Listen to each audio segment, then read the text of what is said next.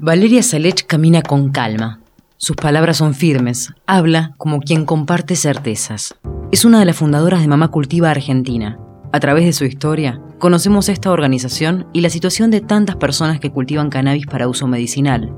Y hoy esperan la reglamentación de la Ley 27.350, que fue aprobada en el Congreso el 29 de marzo del 2017. Es una colectiva de mujeres, madres, cultivadores, cultivadoras, profesionales de todas las áreas que te puedas imaginar, que luchamos para... Mm, por el cultivo individual, el cultivo comunitario y colectivo de cannabis para todo aquel que lo necesite y además impulsamos o acompañamos todas las políticas públicas que hagan que esta terapia le llegue a toda la gente sin restricciones económicas. Tiene una función informativa, ¿no? De poder informar, educar, llevar experiencia, comunicar nuestras experiencias para que el resto de la gente sepa de qué se trata el cannabis. Por otro lado, e-, educar para que todo el mundo pueda aprender a cultivarlo y no necesitar eh, depender de nadie.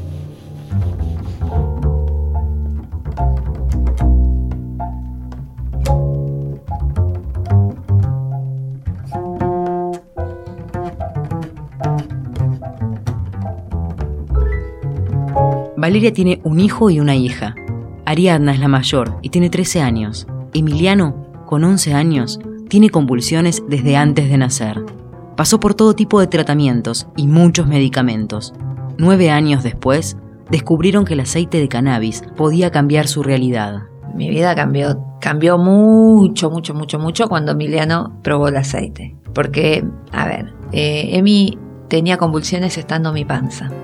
Así que él nació y yo había descrito un poco lo que sentía que él hacía cuando estaba en mi panza y era confusa mi descripción. Hasta yo no sabía qué estaba diciendo. Yo decía que él se desperezaba y se ponía todo duro y se aflojaba. Y después cuando nació lo vi hacerlo y dije, eso es lo que hacía cuando estaba en mi panza.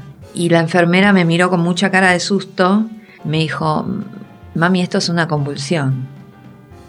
Y a partir de ahí fue un mundo nuevo, todo mal porque no se sabía a qué venía, por qué, no paraban, le dieron medicación, no paraba, le dieron otra, no paraba, estaba recontradopado, no paraba, estaba en terapia intensiva, no paraba. Eh, los primeros años de Emiliano fueron dificilísimos. Entonces, una vez que uno se adapta a, a toda esa enfermedad, de repente que nueve años después Cuando ya aceptaste que es así y que va a ser así siempre, que es una enfermedad crónica, que, que probablemente en alguna de esas convulsiones se vaya. Cuando ya lo aceptaste aparece una planta que es tan generosa que con sus flores vos podés hacer que eso no le pase más.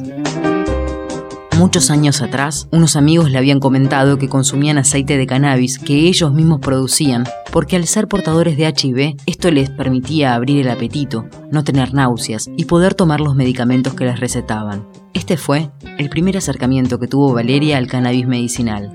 Un tiempo después, a través de las redes sociales se puso en contacto con una mujer de Estados Unidos que le ponía resina de cannabis en la encía a su hija para calmar las convulsiones. Hasta ahí no había asociado que se trataba de lo mismo. Hasta que vi la tapa de la revista THC a Mama Cultiva Chile, la, presidenta de Mama Cultiva Chile de perfil, con su hija de perfil y abajo decía Mama Cultiva, madres que cultivan cannabis para... Y yo dije, pero claro, qué tarada, lo tengo acá y no lo veo. Y bueno, qué sé yo, las cosas te llegan cuando te tienen que llegar. No, no, no, no me enoja eh, haberme enterado un año y medio después.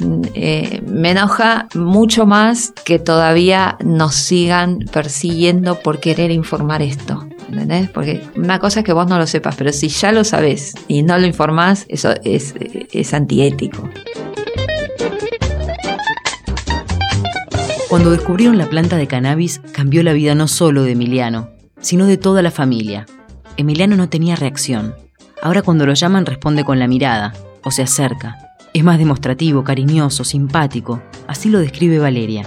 El aceite bajó sus niveles de agresividad a cero Así que ahora la hermana puede invitar amigos y amigas a la casa, o pueden ir en familia a un cumpleaños. Entonces ya tenía la información que cannabis es medicinal, que sirve para epilepsia y que lo podía hacer yo. Ahora tenía que hacer todo. Bueno, hicimos eso con mi marido, pero antes de que lleguen las flores a poder estar para cosechar, Emiliano se queda sin medicación, yo tenía que ir a buscarla, tuve problemas con la obra social, es muy difícil, el mundo de la gente con discapacidad es muy difícil, necesitas orden contra orden más un papelito y tiene que haber un expediente que diga, bueno, tú un quilombo hizo que yo llegara a la puerta un fin de semana largo sin medicación. Y para Emiliano eso era terrible porque él una se saltaba una toma y ya tenía una seguidilla de convulsiones. Entonces en la desesperación le dije a mi marido, llamalo a este pibe y decile si no te puede dar aceite. Y fue y apareció en casa después del laburo directamente con, la, con una jeringa llena de resina. Puse un granito de arroz en una galletita, se comió la galletita, me fui, me puse a hacer cosas. Estaba ahí en la cocina y escucho la risa. Y él era un pibe que se reía si le hacías cosquilla, no con una risa, porque algo, una situación le causara gracia. Y al rato la escuché de vuelta y no la podía creer. Y fui a donde él estaba, estaba la tele prendida eh, y estaba la pantera rosa. Y se estaba riendo de eso. Y yo me puse a llorar. Me reía, lloraba. No, no, no. Viste, era como. Yo esperaba que no tenga convulsiones. No esperaba que me mire, que se ría, que comparta conmigo una mirada cómplice sobre lo que estaba pasando en la tele, ¿entendés? Era como, eso sí que me, me voló la cabeza. Con una sonrisa grande, Valeria dice que son miles las cosas que cambiaron y asegura que cuando te pasa algo tan fuerte, no te lo puedes guardar. Y así es como nace la idea de lo colectivo. A fines del 2014 se puso en contacto con Paulina Bobadilla, de Mamá Cultiva Chile, no fue la única, y Paulina armó un grupo de familias argentinas para que pudieran juntarse, y se convencieron que lo que había que hacer era fundar Mamá Cultiva Argentina. Las pautas de Bobadilla fueron claras y coincidían con lo que este grupo quería hacer. Brindar información, cultivar, no comprar, luchar para que sea legal. A partir de ahí empezaron a dar charlas en distintos lugares.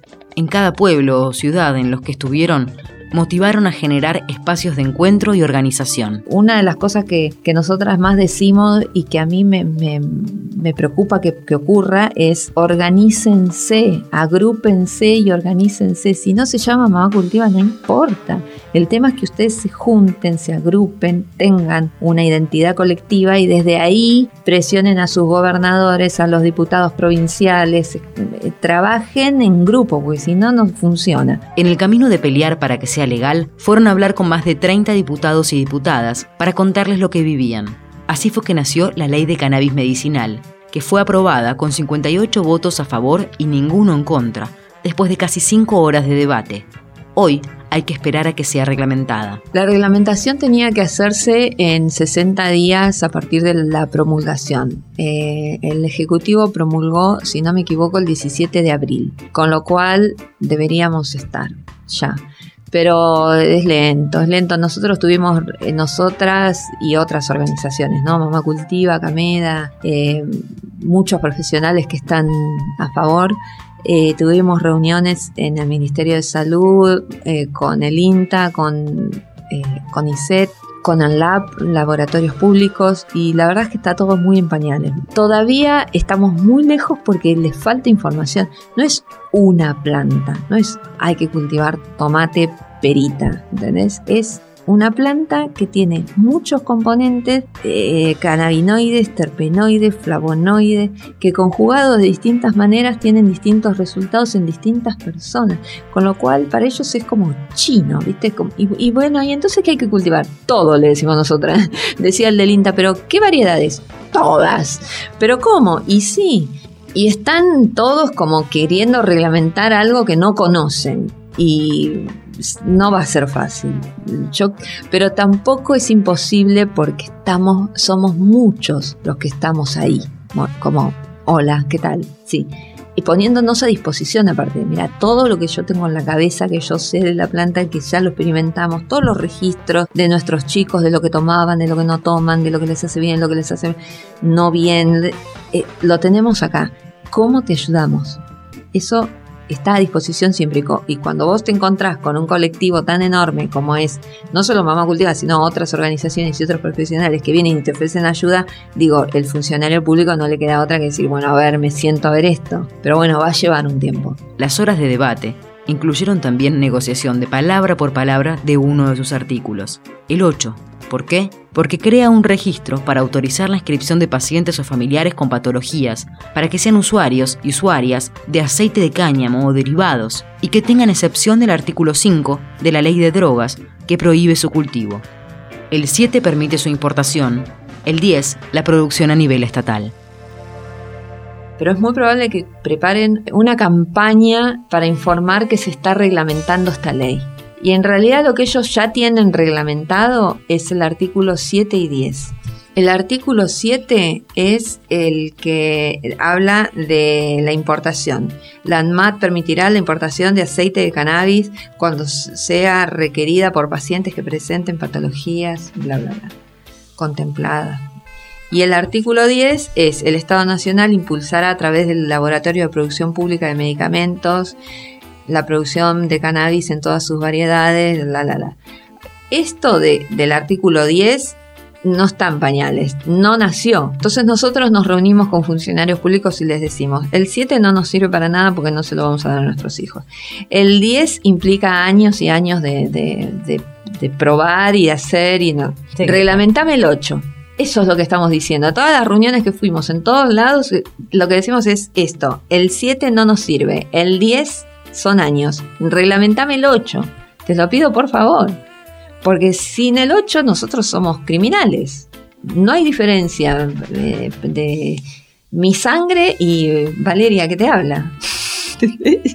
Me caben las mismas penas que a él. Es una cosa insólita. ¿Dónde se vio? Mejora la calidad del sueño y regula los ciclos sin perder la conciencia. Abre el apetito. Es un buen analgésico. Es anticonvulsionante. Alivia sintomatologías. La planta no sabe de patologías, nos dice Valeria. Así como entendemos que hay un, un, pilar ético en la salud pública que tiene que ver con la autodeterminación de los pacientes, una vez que entendimos eso, que cuesta, pero lo entendimos, Ahora entendemos que hay una decisión individual de hacer con el cuerpo lo que uno se le da la gana. Y si tenés ganas de cultivarte una planta para fumártela, está bien. ¿Qué sé yo? A, nosotras no nos salió así. Nos salió que la, la cultivamos por una necesidad, pero hoy entendemos todas las posturas, porque esta planta si hay algo que nos dio fue libertad.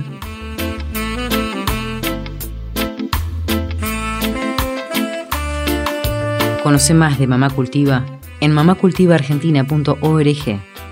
Y como dice Valeria, una vez que lo sabes, tenés que compartirlo.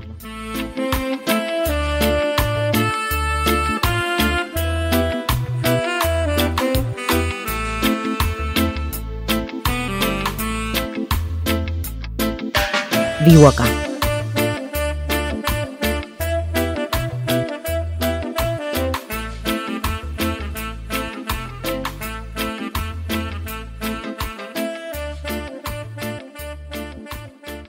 Vivo acá.